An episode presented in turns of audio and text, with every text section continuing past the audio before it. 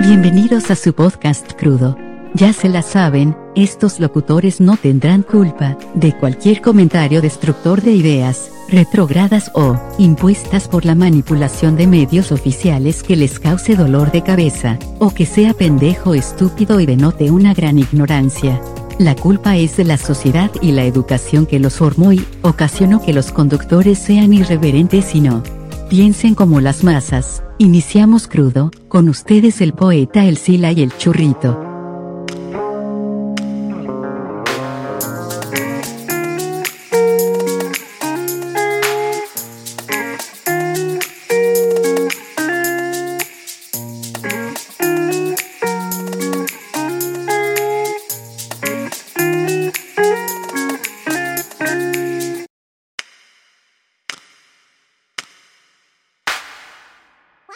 Bienvenidos a un episodio más de su programa favorito, Crudo, un podcast que no solamente está al servicio de la comunidad, sino hace un sinfín de cosas, apoya, evidencia, cultiva, promueve.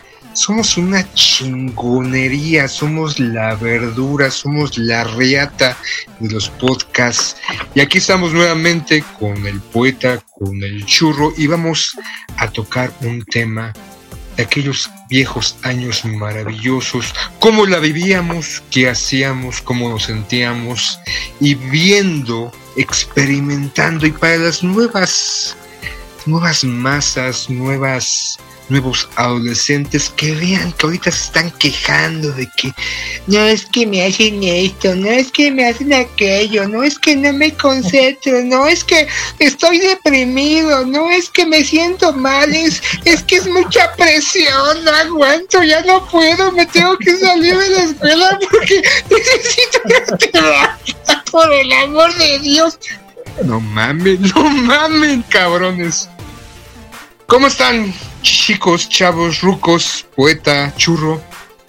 Pues bien, escuchándote aquí cómo te pones de loco siempre en las introducciones, pero creo que pues es un dibujo quizás eh, superficial de lo que pasa, ¿no? En este nivel educativo, la secundaria, que, híjole, me trae un montón de recuerdos y espero ahora durante el episodio remover quizás los más interesantes. Saúl. Es que le vinieron los recuerdos al churro y creo que ahorita está en posición fetal, con el dedo en la boca, ahí como bebecito, porque no puede, no puede. Muchos traumas no, ¿cómo no? vinieron. Pues cabrón! ¿Cómo no? Aquí ando, ¿sí me escuchan? Sí. Hola, hola, ¿y me escuchan mejor? Nosotros sí. Hola, me lleva la chinga. Hola. Bueno, bueno, escuchas. Ajusta tu auricular, cabrón. Que a lo mejor a la hora de. Hola, hola, hola. Bueno, ¿Me escuchan? Sí, sí. Hola. Sí, te escuchamos. Hola. Meter el micrófono y que le, le impida escuchar. ¿Para qué le hablas que no nos escucha, cabrón? Pues no sé, o sea, estoy hablando contigo, güey. de mi suposición.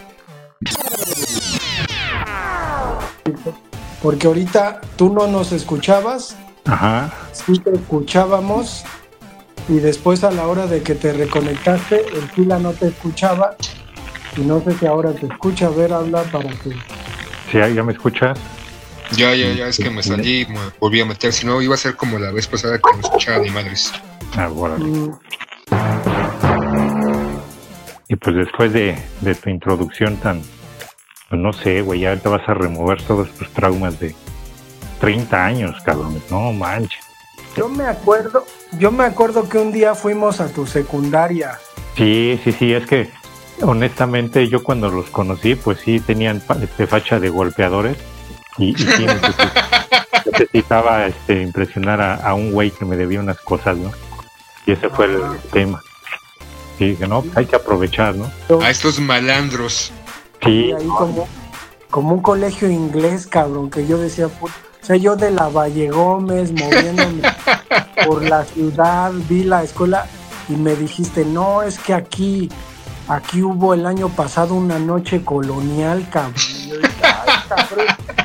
Una noche colonial, ¿qué es eso?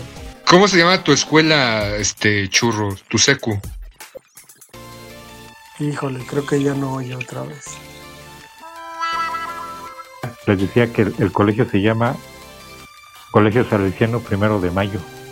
Ah, papá. A Julia. No, pues a papá. Ya ves, los intentos de mi señora madre por hacer de mí una persona de bien. me metió a una escuela, a una escuela católica y pues en aquellos tiempos era de puros hombres, ¿no? Pues imagínate. Ándale. ya salió el peine. Sí, hombre. Ya salió el peine. Sí, güey. Fíjate, yo no sabía eso, yo no sabía que había sido a una escuela de puros huevos. supongo que no nos lo contaste esa vez, ¿no? Pues no me preguntaron, güey. Oye, pero ¿quién va a preguntar al ver una secundaria que no parecía secundaria, cabrón? O sea, yo me acuerdo y decía, esto es un palacio. un palacio. o sea, nada es para que imaginen la pinche secundaria a la que yo fui, pero o sea, yo decía, órale, las escalinatas así con piedra. Me imaginaba esa noche colonial con una cenicienta y pues no iba a preguntar, no iba a preguntar, oye, güey, y, este, y viene puro hombre. No, difícilmente se me iba a ocurrir. El tema es, eh, era que el eh, Noche Colonial fue una kermés, güey. O sea, es, una, una kermesa donde el colegio organiza y te obliga a vender boletos a ti como familia, o sea, a ti alumno y a tus familiares, órale, güey, ahí te van 20 boletos y no es de que, a ver si puedes, no, necesito la lana tal día, ¿no? Y pues bueno, de lo, implícito que lleva este, estudiar en un colegio particular. Y pues tienes razón, güey, o sea, yo, yo no, yo tenía una visión de, de, escuela muy diferente cuando entré al CCH, ¿no? De lo que es una escuela particular a una escuela pública. Ah, pues no manches, ¿cuándo iba a imaginar que me iban a corretear los porros, güey?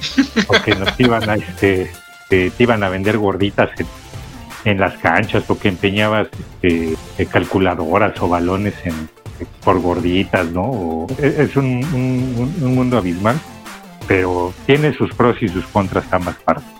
Yo, yo creo que podemos comenzar hablando del asunto de, de cómo llegamos, ¿no? 12 años 13 años a la secundaria y del cambio que, implica, al menos en México, este tipo de educación, porque pues venimos de tener clases con un solo profesor durante un año que nos enseña pues la mayoría de materias.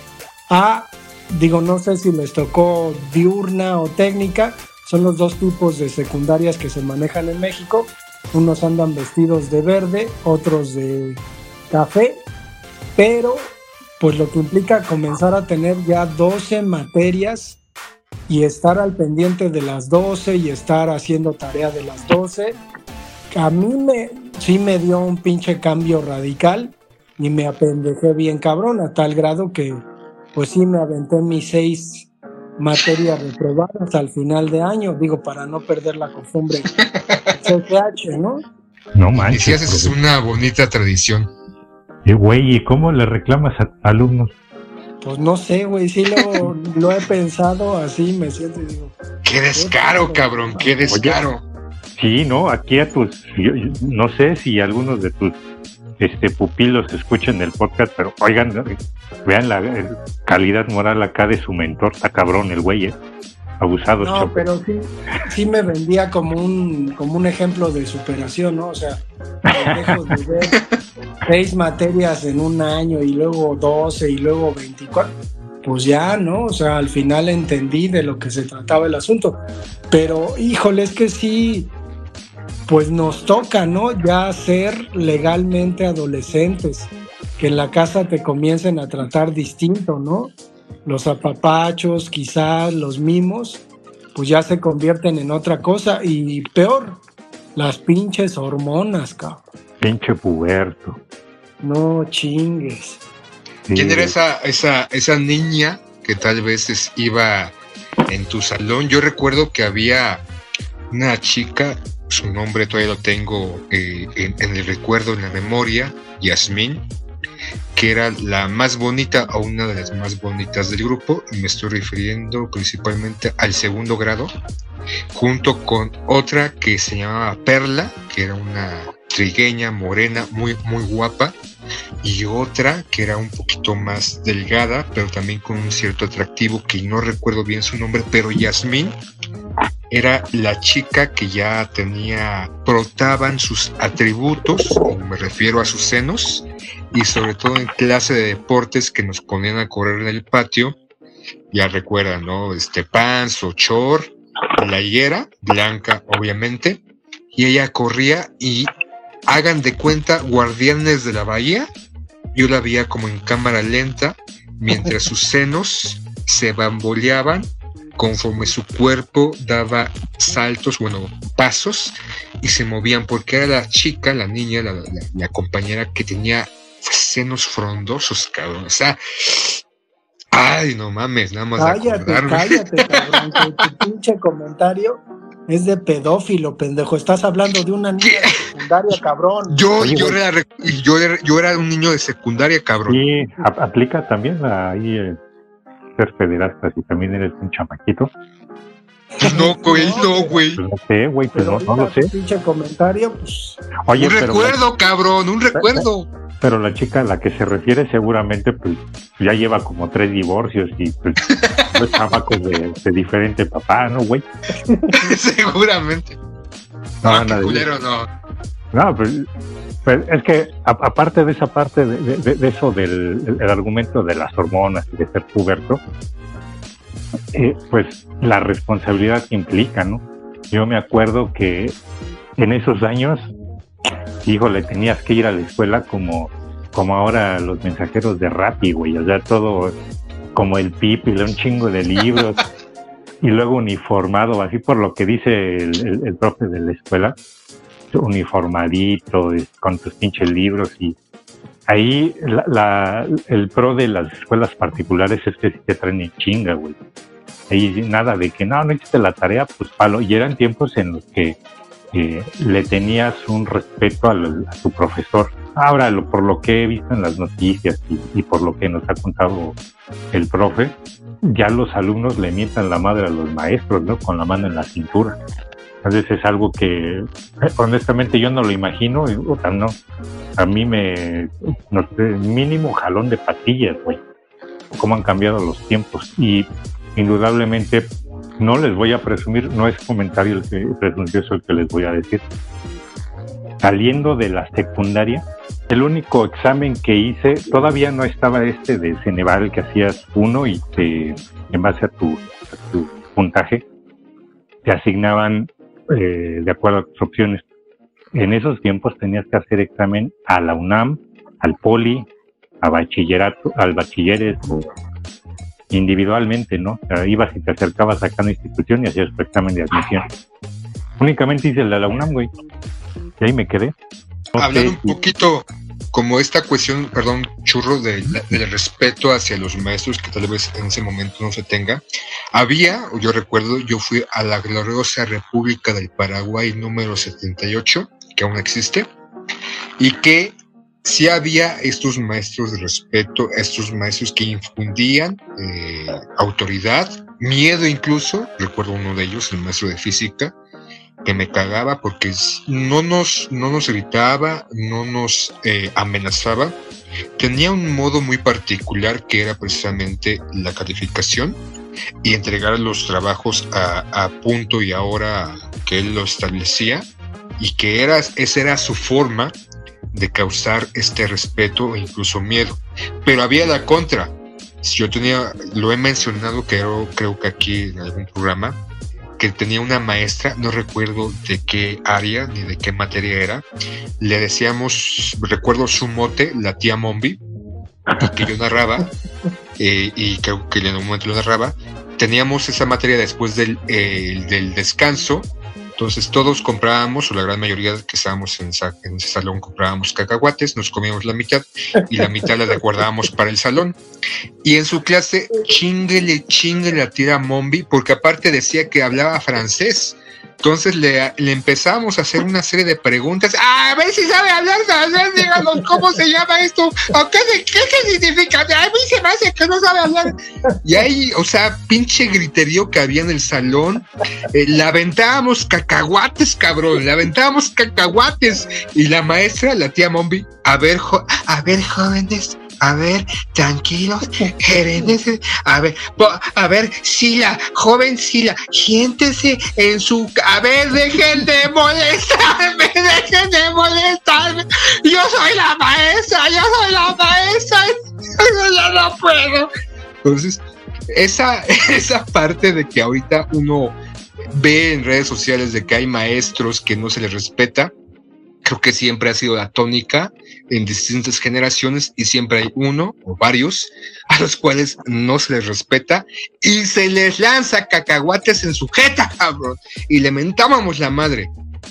Híjole, depende, depende de cómo sea el maestro, ¿no? Y sobre todo de por qué haya decidido dar clases en secundaria, que debo confesar, creo que es de los niveles más difíciles en donde uno puede trabajar. A mí me tocó estar en, una escuela, en la primera que trabajé que era primaria, secundaria, kinder, y la secundaria era la peor, ¿eh?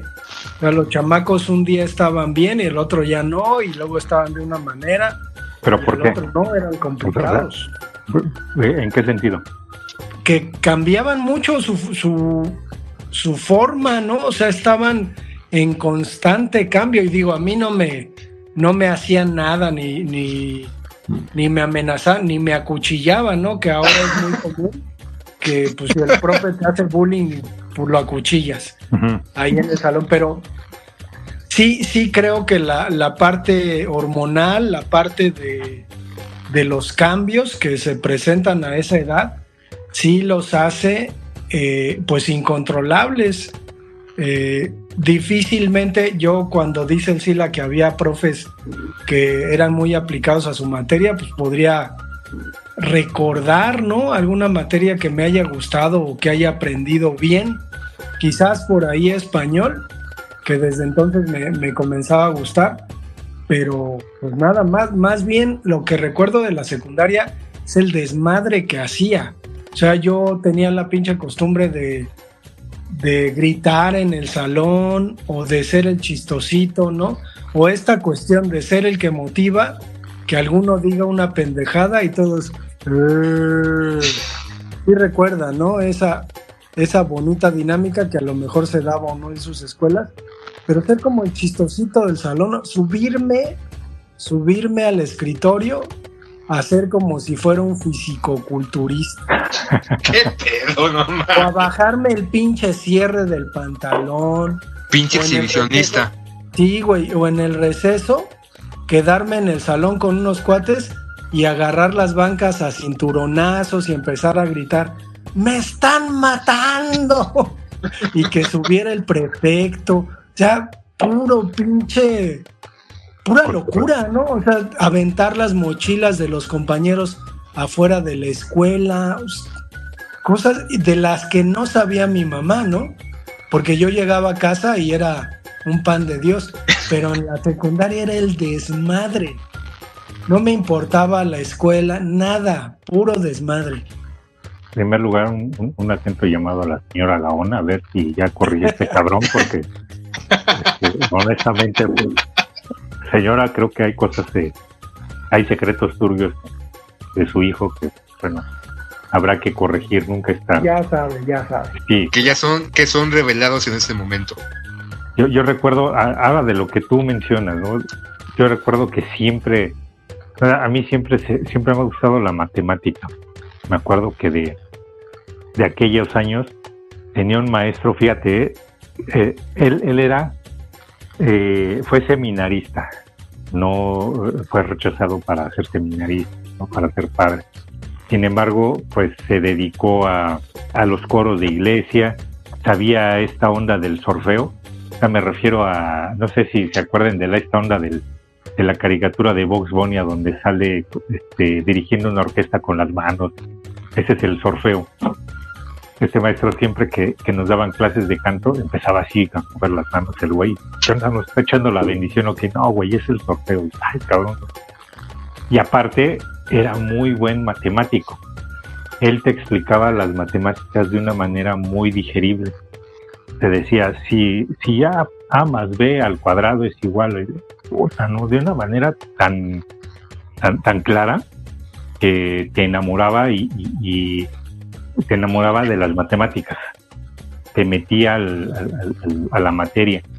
Te la explicaba muy claramente y no sé qué pasó, que en el, en el SH, en el cálculo, creo que las materias de cálculo y lógica las reprobé como tres, cuatro veces, güey. no, sé qué sucedió, cabrón. No, al nivel de, de relajo que menciona el profe, éramos más, más recatados. Sí había madrazos, obviamente habría los, los güeyes que eran boleadores, siempre los hay. Ahí sí le tenías miedo a los maestros y a los papás, sobre todo a los papás. Ah, vas a ver, güey, le voy a hablar a tu papá acuerdo, fíjate, me acuerdo muy bien de un compañero que en primer año de secundaria teníamos la, materia de biología y pues era algo totalmente nuevo. Nos hicieron un examen y la mayoría sacamos, creo que el, mejor evaluado sacó cuatro, güey. Y este compañero del que hago mención, su papá es este doctor. No manches, güey, se lo agarró con cuando vio la calificación de, Carlos, se llama Carlos el muchacho, cuando vio su calificación agarró la pinche, el pinche cable de la plancha y que se lo agarra putazos, güey. O tu única obligación es estudiar. ¿Cómo es posible que no hagas eso? O me estoy refiriendo a, a cómo antes nos corregían. Ahora tú mencionas eso y puta, ¿no? Pues te quitan al chamaco, se lo llevan al DIF, te echan a los medios, le causas un trago al chamaco, y, puta. No sé, son, son tiempos diferentes, ¿no? Y pues ni pensar que se fue, bueno, hace 30 años también, no mames, ¿no? El, cambio generacional está muy cañón, ¿no? No sé ahora los, si, los muchachos sean, sean, sean empoderados en base a, a falacias, güey, porque antes entendías el respeto a, base de putazos, ¿no? Pero lo entendías y de alguna manera te corregías, güey.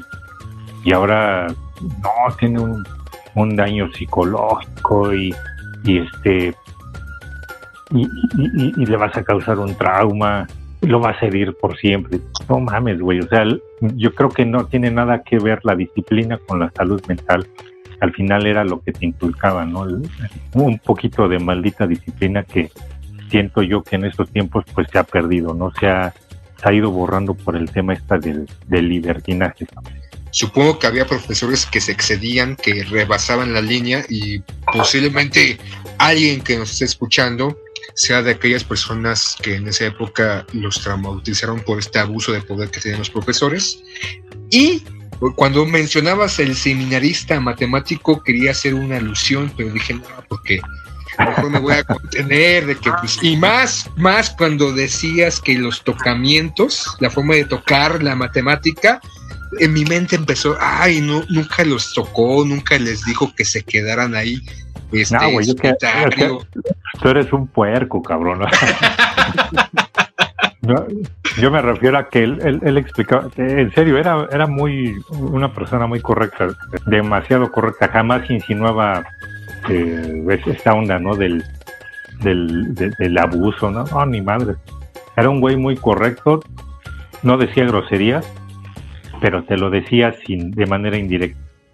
Nunca nos dijo pendejos, nos lo hacía entender yo recuerdo que en una ocasión había ciertas correcciones o ciertos castigos que nos imponían. Uno que para mí, en vez de sentirme humillado, en vez de sentirme agraviado, me sentí tan empoderado porque nos castigaron, no recuerdo cuál fue la razón que nos castigaran a un grupo de compañeros y a mí, fue ponernos en el patio, yo iba en la tarde, en el patio había ciertas coladeras dispuestas en el patio en forma de hilera y nuestro asesor nos puso ahí para exhibirnos, ¿no? Para que la escuela supiera que nosotros nos portamos mal, que tuvimos un comportamiento deshonroso y ser expuestos ante toda la secundaria de los ciento y tantos alumnos.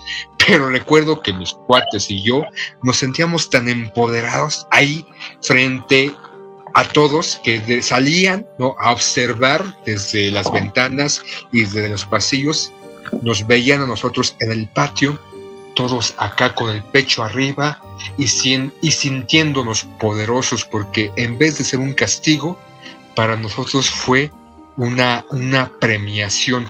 Y recuerdo, aparte no sé qué castigos y la forma de ser, de, comportarse, que había ciertas, ciertos comportamientos que tenían, no sé si ustedes en sus escuelas los tuvieran, no dudo, creo que el churro, ¿no? Porque iban a la escuela católica. Pero, por ejemplo, la operación, creo que ya el poeta y yo en algún momento lo, mencionábamos, era el, el el acusar al más desvalido, agarrarlo, tomarlo eh, subirlo en una mesa, postrarlo en una mesa, levantarle la playera, meterle la paleta entre los muslos, ¿no? Como una forma de anestesia.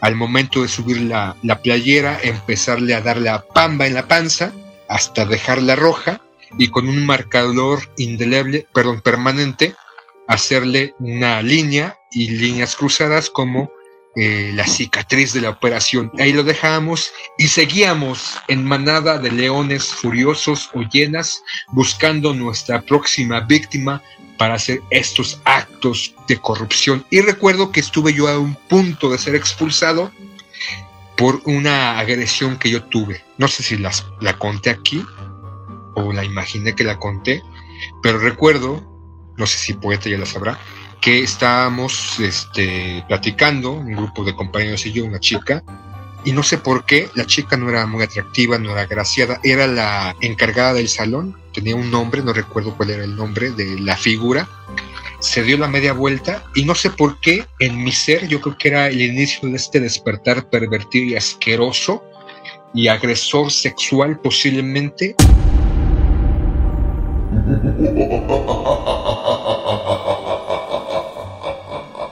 Le di una pinche nalgada. No sé por qué, me sigo cuestionando hasta la fecha. Fue un instinto bajo. Creo que pudo ser haber visto alguna película, Naranja Mecánica, o El Imperio de los Sentidos, o Odisea del Espacio 2001, que me trastornó, pero di una pinche nalgada, obviamente la chica se volteó y me fue a acusar con la dirección y estuve a punto de ser expulsado, pero mi mamá nunca se enteró. ¿Por qué? Porque le dije que no nalgué a una chica, lo que le dije es que, ah, este, mandan a llamar porque es que tuve un atercado con una compañera, le pegué. Entonces mi mamá fue a la reunión, a la, cita, y en su mente de mi mamá estaba ahí porque yo le había pegado a una niña. En la mente del subdirector estaba ahí mi madre porque sabía que había nalgueado a una niña. Afortunadamente solamente me suspendieron un par de días y mi mamá nunca se enteró que yo fui un agresor sexual. ¡Maldito acosador! Después de la confesión, ¿qué te digo? Pues sí está cabrón, si la, ¿eh? Te pueden, te pueden buscar ahorita. Sí, güey, o sea, ya. Sí, te, van a cancelar, sí, güey. Era un niño de 13 años, no mames. No, güey, no, pedo. Sí, güey. Ya prescribió, cabrón. te chingas. ¿Eh?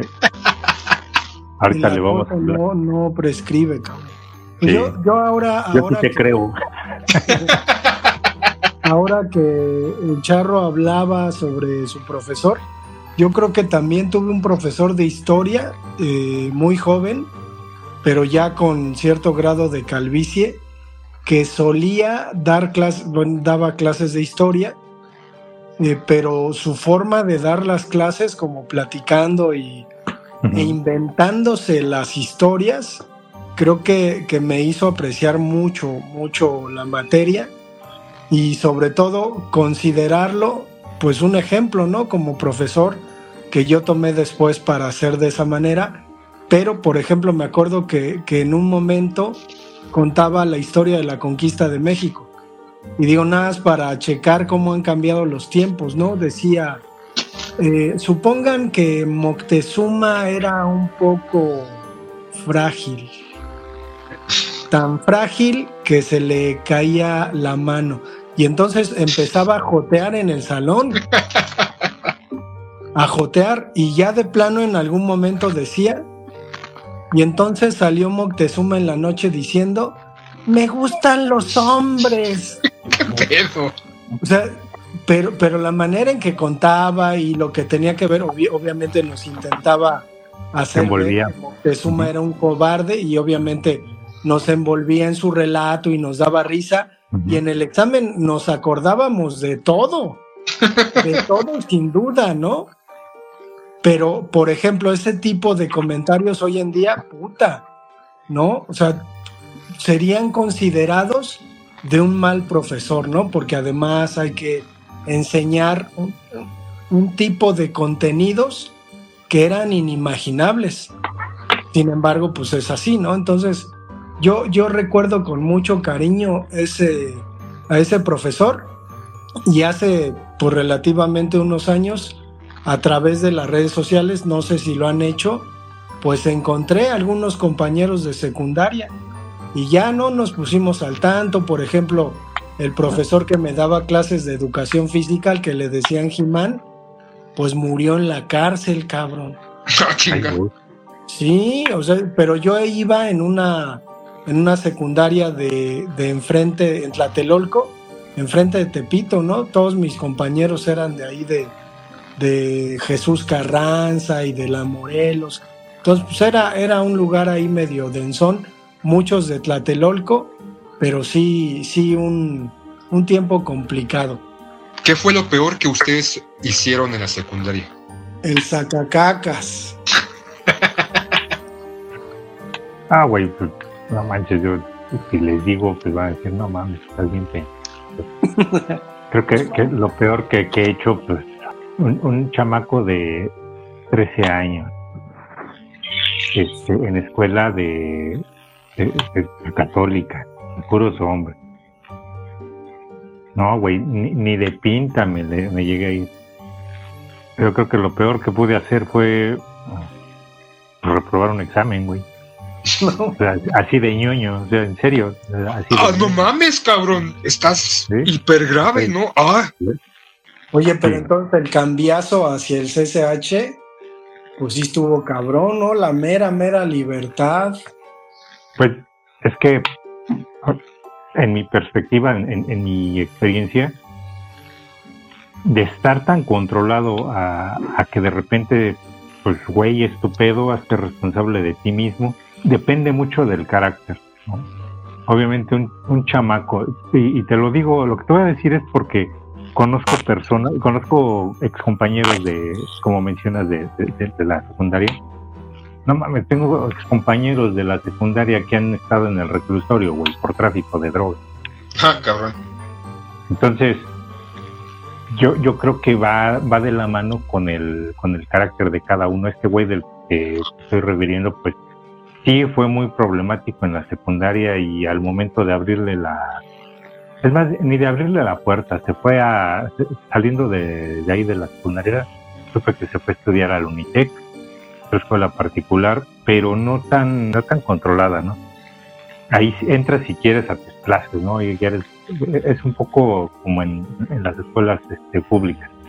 Pues si sacas tus materias es tu pedo, güey, y si no, pues también. En la secundaria pues tenías un perfecto y el perfecto era mi cuate, güey. O sea, es, una persona que todavía vive, yo lo estimo mucho, ya está retirado, lo estimo un chingo ese cabrón porque pues, fue una figura muy de autoridad, pero también de, de mucha enseñanza. Este, Más bien que cambias el descontrol, ¿no? Porque ya nadie estaba atrás de mí. Que, oye, güey, ¿y ahora qué hago? Pues me voy como burro sin mecate, ¿no? Pues ahora, ¿y ahora qué hacemos, pareja? Pues no sé, cabrón. Y tú, Sila, ¿qué, ¿qué pedo? ¿Por qué haces esa pregunta? ¿Qué quieres contarnos? No, no, no, porque de alguna manera como que todos tenemos esos momentos intensos en la, en la secundaria o algún Te, momento te hagas güey, o sea, ya te hagas güey, ya nada más era tu, tu justificación. y ya- o sea, ya ante todo ya quedé como el ñoño, pues ni pedo, ¿no? Tú quedas como el pervertido sexual, Pues sí, güey, o sea, no manches. Que nos vayan identificando bien, cabrón. Pues sí, güey, no manches. eh, Nalgueaba chamacas desde los tres años. No, nada más fue una, no fue una, no sé por qué, fue un impulso.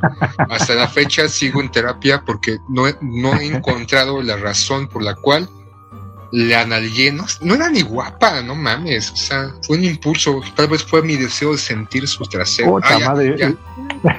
Y luego Ya, de mejor me callo. Pata plana, güey, no mames. No, tampoco estaba tan plana, o sea, no era la más guapa, pero algo tenía. Pues ya, poeta, ve despidiendo el programa o qué, qué más tienes que decir, cabrón, No, porque pues ya estás muy a calladito. Vamos a dejar este episodio hasta acá. Nos escuchamos para el siguiente. Ya se la saben. Saquen sus me gusta, sus corazones, y déjenlos ahí para que nos beneficie. Escuchenos en el siguiente programa de Crudo.